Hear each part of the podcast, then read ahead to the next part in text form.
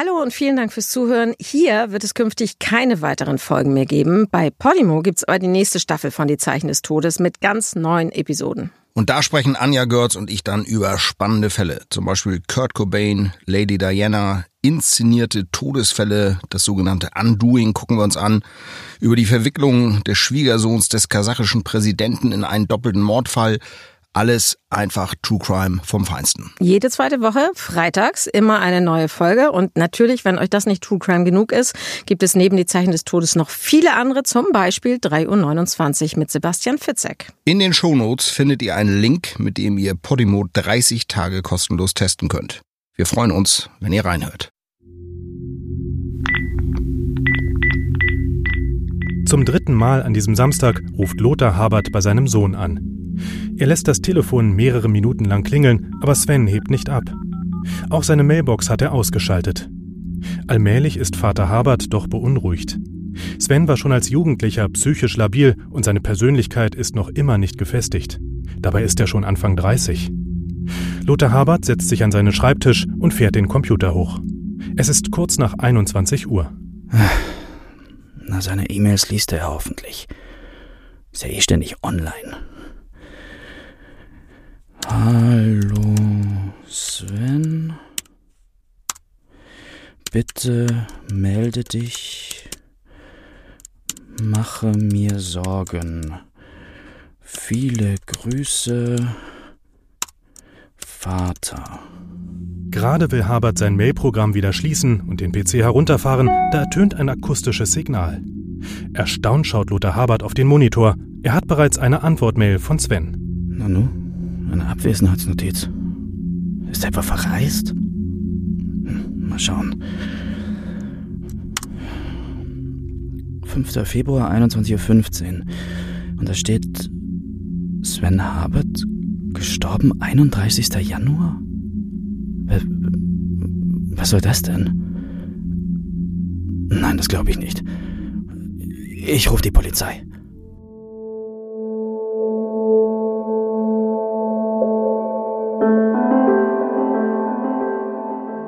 Die Zeichen des Todes. Der einzig wahre True Crime Podcast mit Deutschlands bekanntestem Rechtsmediziner Michael Zokos. Und mit Philipp 1. Herzlich willkommen zur vorerst letzten Episode der Zeichen des Todes. Nachdem der besorgte Vater im Kommissariat anrief, machten sich Polizeioberkommissar Jens Meller und seine Kollegin Eva Hasselmann sofort auf den Weg. Der erste Verdacht, ein Suizid. Sven Haberts Wohnung liegt im Berliner Stadtteil Charlottenburg im fünften Stock eines Mietshauses. Macht niemand auf. Wir rufen die Feuerwehr, die sollen die Tür aufbrechen. Und sag ihnen, sie sollen sich beeilen. Ist gut. Während die beiden auf die Einsatzkräfte warten, kommt eine junge Frau die Treppe hoch. Als sie die Beamten vor der Tür sieht, ist sie erschrocken. Ist etwas mit Sven? Äh, wollten Sie zu Herrn Habert? Ich bin die beste Freundin von Amelie, von Svens Schwester. Und wer sind Sie? Kriminalpolizei. Was wollen Sie denn hier? Ich schaue ab und zu nach Sven. Amelie ist beruflich viel unterwegs. Und Sven, naja. Ja, was ist mit Sven? Sprechen Sie. Er ist depressiv, seit die Mutter der beiden letztes Jahr gestorben ist. Was ist denn nun? Ich will zu Sven. Die Kommissare klären die junge Frau über den Stand der Dinge auf. Einen Schlüssel hat sie nicht. Als schließlich die Feuerwehr die Wohnung erreicht und die Eingangstür öffnet, bietet sich den Beamten ein Bild des Grauens. Herr Habert? Herr Habert! In der Wohnung ist es dunkel und kalt, wie in einem Kühlschrank. Wohnzimmer, Bad und Küche sind heruntergekommen und verschmutzt. Der Boden und die wenigen Möbel sind mit Staub bedeckt. Bücher und Magazine liegen überall verstreut. Im Schlafzimmer aber verschlägt es den beiden Beamten den Atem. Auf dem Bett liegt bäuchlings eine reglose Gestalt. Kopf und Oberkörper stecken in einem überdimensionalen blauen Müllsack. Vorsichtig fasst Mella den Körper am Fußknöchel an. Leichenstarre, der Mann ist tot. Der Müllsack um seinen Kopf enthält anscheinend noch eine Reihe unförmiger kleinerer Objekte. Uff, einen Notarzt brauchen wir jedenfalls nicht mehr.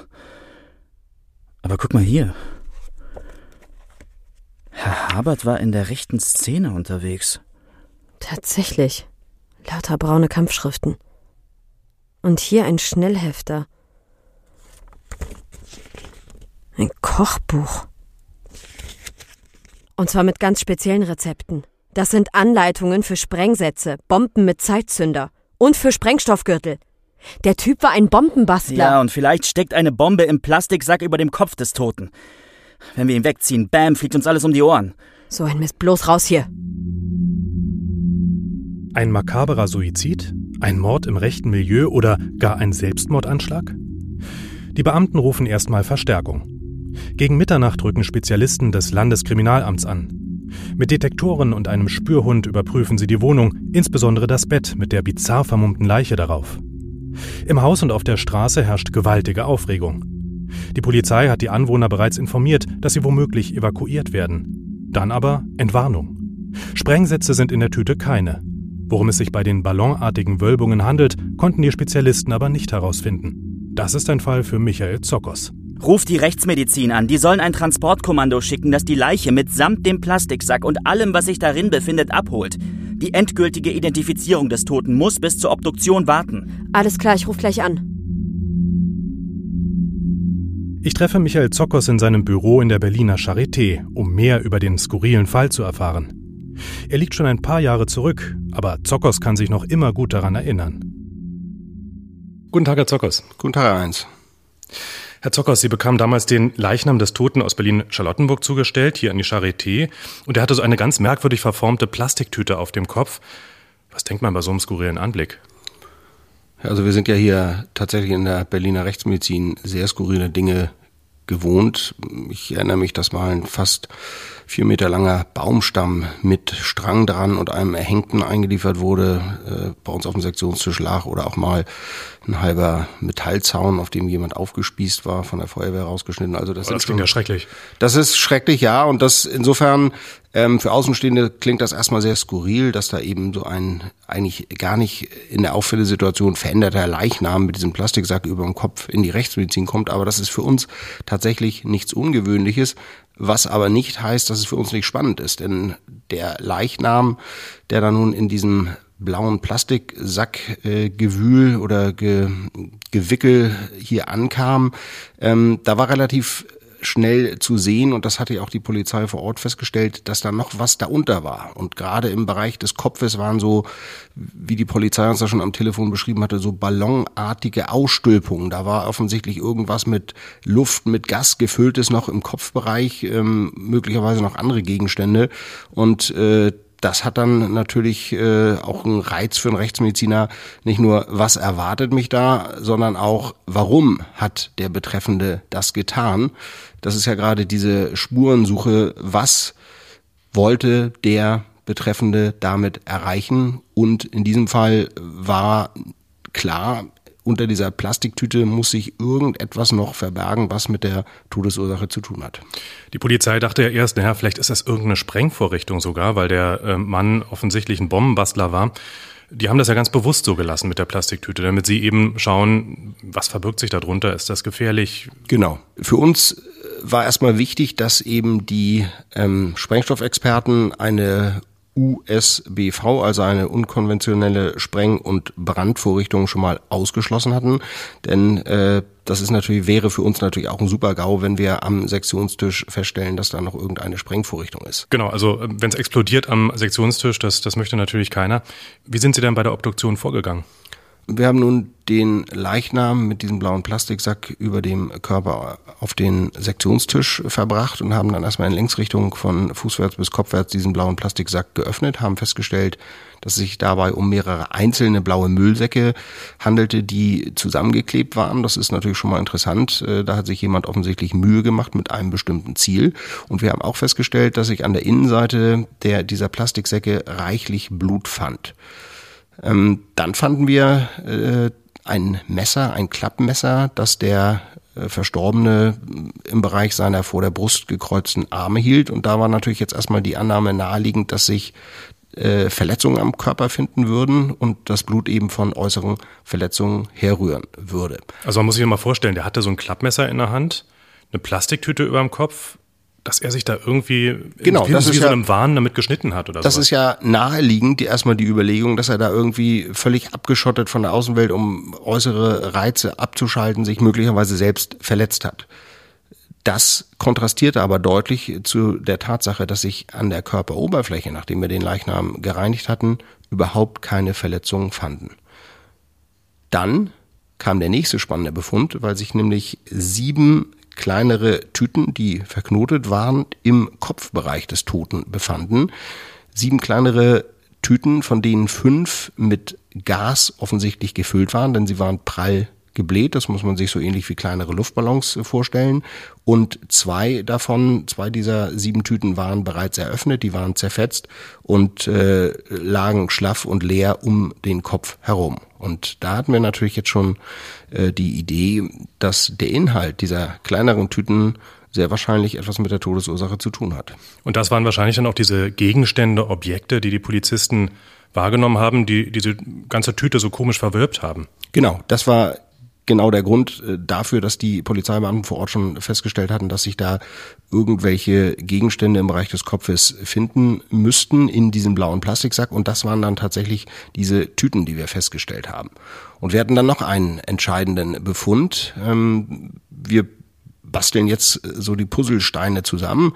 Wir haben Blut im Inneren des Plastiksackes, wir haben aber keine äußeren Verletzungen. Wir haben mit Gas gefüllte kleinere Tüten im Kopfbereich und, und das ist jetzt der entscheidende Befund, wir haben hellrote, kirschrote Leichenflecken und auch im Bereich der Nagelbetten der Finger.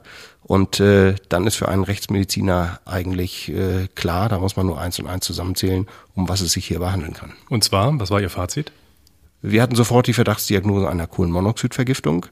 Eine Kohlenmonoxidvergiftung wird dann äh, nach der Sektion beziehungsweise parallel laborchemisch im Herzblut nachgewiesen. Das dauert dann erstmal einige Stunden, aber es gibt Schnelltestverfahren und äh, in diesem Fall haben wir ein Schnelltestverfahren angewandt. Wir haben nämlich Herzblut des Betreffenden zusammen mit Formalin in ein kleines Reagenzglas äh, getan, haben das durchgeschüttelt und haben festgestellt, dass sich dabei eben so eine knallrote Färbung ergab. Und dann sind wir an den Nebentisch gegangen, wo wir gerade eine andere Obduktion durchgeführt haben, einen Verkehrsunfall, haben uns von diesem Fall Blut genommen, haben auch hier Herzblut mit Formalin in ein Reagenzglas getan, geschüttelt und das war so eine schmutzig bräunliche Verfärbung, ähm, was eben das Normale ist. Und da hatten wir jetzt schon die Bestätigung unserer ersten Blickdiagnose. Es wird sich sehr wahrscheinlich um eine Kohlenmonoxidvergiftung handeln, ehe wir überhaupt ein laborchemisches Ergebnis hatten.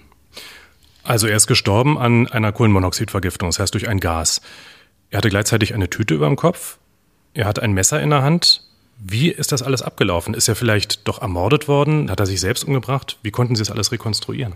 Also wenn man jetzt die einzelnen äh, Bausteinchen zusammensetzt, den Kanister mit Ameisensäure, die äh, kleine Flasche mit äh, Schwefelsäure, ähm, dann kommt das alles zu einem Gesamtbild zusammen. Wenn man Ameisensäure und Schwefelsäure äh, vermischt im richtigen Mischungsverhältnis, äh, dann kann man eben Kohlenmonoxid herstellen.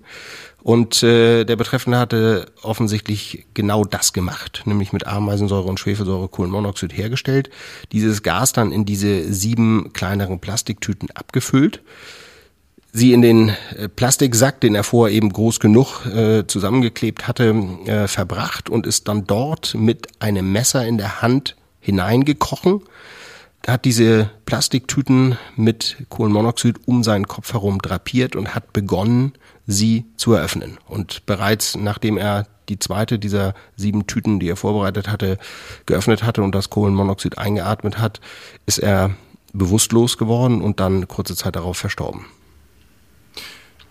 Warum hat er sich nicht einfach erstickt? Ja, warum hat er sich nicht einfach erstickt? Das haben wir natürlich auch sofort überlegt und das war auch die Frage der Polizeibeamten. Warum macht sich jemand so eine Mühe? Das ist aus rechtsmedizinischer Sicht relativ leicht zu beantworten. Wenn Sie eine Plastiktüte sich selbst über den Kopf ziehen, dann kommt es innerhalb kürzester Zeit, wenn nämlich der Sauerstoff verbraucht ist, zu einem massiven Erstickungsgefühl, was einfach daran liegt, äh, dass Sauerstoff verbraucht wird und Kohlendioxid, also CO2, abgeatmet wird. Dieses CO2 Kohlendioxid reichert sich jetzt in der Plastiktüte an und wird wieder eingeatmet. Und Kohlendioxid ist der stärkste Atemantrieb. Das kennt jeder von uns, der irgendwann mal längere Zeit äh, die Luft angehalten hat oder unter Wasser ist.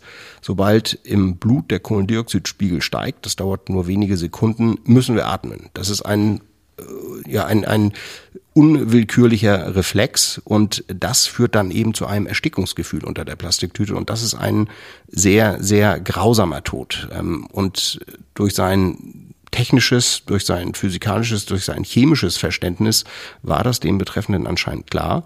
Und er hat dann den Weg der Kohlenmonoxidintoxikation gewählt, weil Kohlenmonoxid nämlich nicht mit einem Erstickungsgefühl einhergeht, wenn es zu einer Vergiftung führt. Das heißt, er wollte sich umbringen, aber eben auf eine möglichst sanfte Art und Weise. Das ist richtig. Es ist wirklich ein sanfter Tod, wenn man Tod überhaupt als sanft bezeichnen kann. Ähm, denn es kommt zunächst zu einem, ja, zu Müdigkeit, Kopfschmerzen, Schwindelgefühl. Ist natürlich abhängig von der Konzentration, wie schnell das abläuft. Im vorliegenden Fall ist das binnen kürzester Zeit abgelaufen, also im Bereich von äh, wenigen Minuten. Und äh, dann kommt es zur Bewusstlosigkeit und dann zum Tod. Das heißt, es ist tatsächlich ein, wie Sie sagen, sanfter Tod. Ja, das kann man eigentlich so sagen. Kohlenmonoxid, ähm, begegnet uns das eigentlich überhaupt im Alltag? Ich meine, er hat das ja nur sehr aufwendig hergestellt, diese, dieses Kohlenmonoxid-Gas, äh, um sich damit zu vergiften. Was ist das eigentlich für ein Gas? Kohlenmonoxid entsteht bei der unvollständigen Verbrennung organischer Substanzen. Ähm, Kohlenmonoxid, und das ist das Entscheidende, ist sowohl geruchlos als auch farblos. Das heißt, wenn wir beide jetzt hier in diesem Raum sitzen würden und langsam die Kohlenmonoxidkonzentration, warum auch immer, ansteigen würde, würden wir das nicht merken. Uns würde vielleicht ein bisschen schwindlig werden, wir würden langsam Kopfschmerzen entwickeln, wir würden aber es nicht riechen. Und äh, Kohlenmonoxid hat nach wie vor den höchsten Stellenwert bei tödlichen Vergiftungen in Deutschland. Ist auf Rang eins der tödlichen Vergiftungen. Es sterben jedes Jahr zwischen 1500 und 2000 Menschen in Deutschland an Kohlenmonoxidvergiftungen. Das glaubt man gar nicht so, oder? Das glaubt man gar nicht so. Es muss aber früher noch viel, viel mehr gewesen sein, denn bis in die äh, 90er Jahre hatte man zum Beispiel noch Leuchtgas und Stadtgas in den meisten Städten, wo Kohlenmonoxid äh, enthalten war. Ähm, das kennt man auch aus, aus äh, Filmen aus den 70er und 80er Jahren, wo dann irgendwo das Gas aufgedreht wird vom, vom Gasherd äh, und Leute sich damit umbringen oder andere mit umbringen.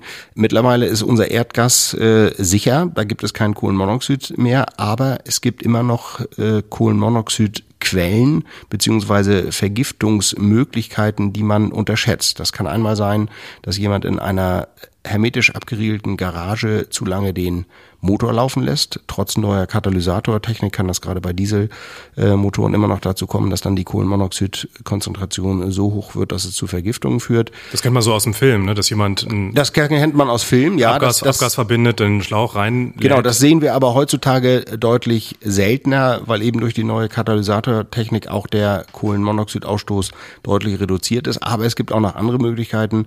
Wir haben immer wieder tragische äh, tödliche Kohlenmonoxidvergiftung durch defekte Gasthermen. Deshalb ist es tatsächlich wichtig, dass der Schornsteinfeger regelmäßig zur Wartung der Gasthermen kommt. Das ist jetzt nicht etwa eine Subvention der Schornsteinfegerinnung, sondern das hat tatsächlich seine Berechtigung. Deshalb haben eben auch CO-Melder ihre Berechtigung in Wohnräumen, in Schlafräumen. Das ist etwas, was man wirklich nicht unterschätzen darf. Es gibt auch zum Beispiel tragische Unfälle, wenn Elstern oder andere größere Vögel im Bereich von Schornsteinen, im Bereich von Rauchabzügen versterben, die dann verstopfen und dann kann sich eben auch Kohlenmonoxid in Wohnräumen ansammeln. Es gibt äh, auch Menschen, die äh, zum Beispiel im Herbst äh, auf dem Balkon grillen und dann denken, weil die Atmosphäre so schön ist, nämlich meinen Holzkohlegrill, der jetzt so nett glimmt und nicht mehr raucht, mit rein, äh, macht so ein bisschen Kaminatmosphäre im Schlafzimmer. Oh war ja. Herr Eins, Sie gucken skeptisch, das ist aber tatsächlich so. Das gibt es nicht selten, das gibt es jedes Jahr hundertfach in Deutschland, dass Menschen, die von den Holzkohlen ausgehende Kohlenmonoxidgefahr völlig unterschätzen beziehungsweise gar nicht kennen. Ähm, das ist was, was auch zunehmend in den jetzigen Generationen in Vergessenheit geraten ist, dass Kohlenmonoxid tödlich ist. Das wusste man in der Generation unserer Großeltern immer. Da wurde immer darauf geachtet, dass gerade wenn Bäder mit Holzkohleöfen geheizt wurden, dass da immer Abzugsmöglichkeiten waren, dass die nicht verschlossen waren. Heutzutage ist dieses Gefahrenbewusstsein für Kohlenmonoxid und da komme ich jetzt wieder auf die Holzkohlegrills zurück, weil wir solche Vergiftungsfälle immer wieder sehen, nicht mehr gegeben. Sind das in den meisten Fällen tragische Unfälle oder ähm, vielleicht eben auch Suizid, wie Sie es mhm. gerade beschrieben hat, jetzt in dem ja. vorliegenden Fall? Oder kann man auch wirklich Mord mhm. damit in Verbindung bringen? Der Großteil der tödlichen Kohlenmonoxidintoxikationen, die wir in der Rechtsmedizin untersuchen, sind tatsächlich tragische Unfälle. Defekte Gasthermen, die möglicherweise ganze Familien auslöschen. Ähm, andere Unfälle, weil eben Rauchabzüge äh, verlegt oder verstopft sind. Aber natürlich auch diese Grillkohleunfälle, weil die Gefahr unterschätzt wird. Es gibt immer wieder Suizide mit Kohlenmonoxid. Da wird jetzt nicht unbedingt wie in dem jetzt besprochenen Fall äh, so tatsächlich so akribisch vorgegangen, dass nun aus verschiedenen Chemikalien auch noch Kohlenmonoxid hergestellt wird, sondern da werden dann eben einfach Einweggrills mit Holzkohle im Supermarkt gekauft und äh, dann in engeren geschlossenen Räumen, das können Fahrzeuginnenräume, also in einem Pkw sein, das können kleine Badezimmer sein, äh, angezündet und äh, dann eben eine Kohlenmonoxidvergiftung äh, um einen Suizid zu begehen, hervorzurufen. Äh, teilweise gehen die Leute da auch wirklich sehr akribisch vor, dass sie dann auch noch die Fenster abkleben, die die Dichtung verstärken, dass eben möglichst die Kohlenmonoxidkonzentration im Raum relativ schnell ansteigt. Ähm, in diesem Zusammenhang eine tatsächlich skurrile Geschichte, die, die aber wirklich wahr ist. Äh, es ist nach wie vor so, dass in asiatischen Ländern die Kohlenmonoxidintoxikation die häufigste Art der Suizidbegehung ist. Und in Singapur ist das mittlerweile so weit gegangen, dass Einweggrills mit Holzkohle im Supermarkt nicht mehr alleine verkauft werden, ähm, sondern nur, wenn auch noch Wurst oder Fleischwaren dazu gekauft werden. Also das wird natürlich einen Suizidenten nicht davon abhalten, dann kauft er eben noch ein Paket Wurst dazu und bekommt das. Aber das ist jedenfalls, sind jedenfalls Anweisungen in Supermärkten in Singapur eben nicht nur Holzkohle und einen Grill herauszugeben, weil das möglicherweise zum Suizid verwendet werden könnte. Er zeigt ja, dass es eben kein Einzelfall ist. Das zeigt, dass, das zeigt, dass es kein Einzelfall ist. Ähm, leider ist das Internet auch voll mit entsprechenden Gebrauchsanweisungen, auf die wir jetzt hier gar nicht näher eingehen, in Suizidforen.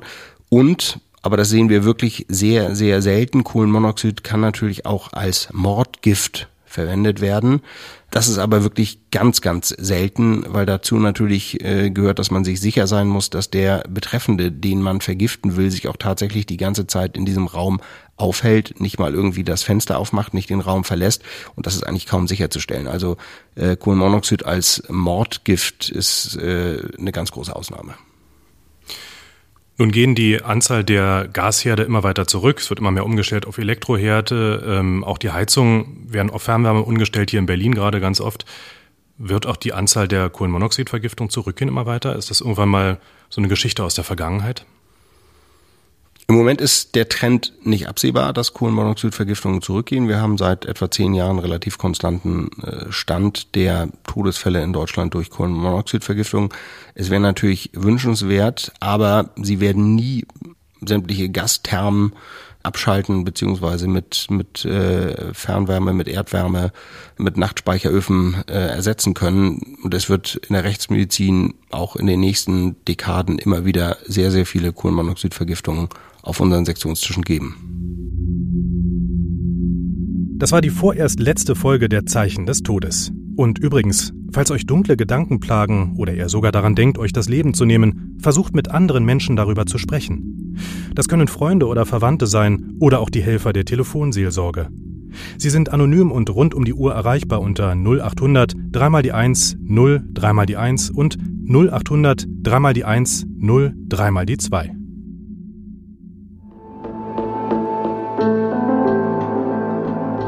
Die Zeichen des Todes, der einzig wahre True Crime Podcast mit Michael Zokos, Gerichtsmediziner und Professor an der Charité Berlin.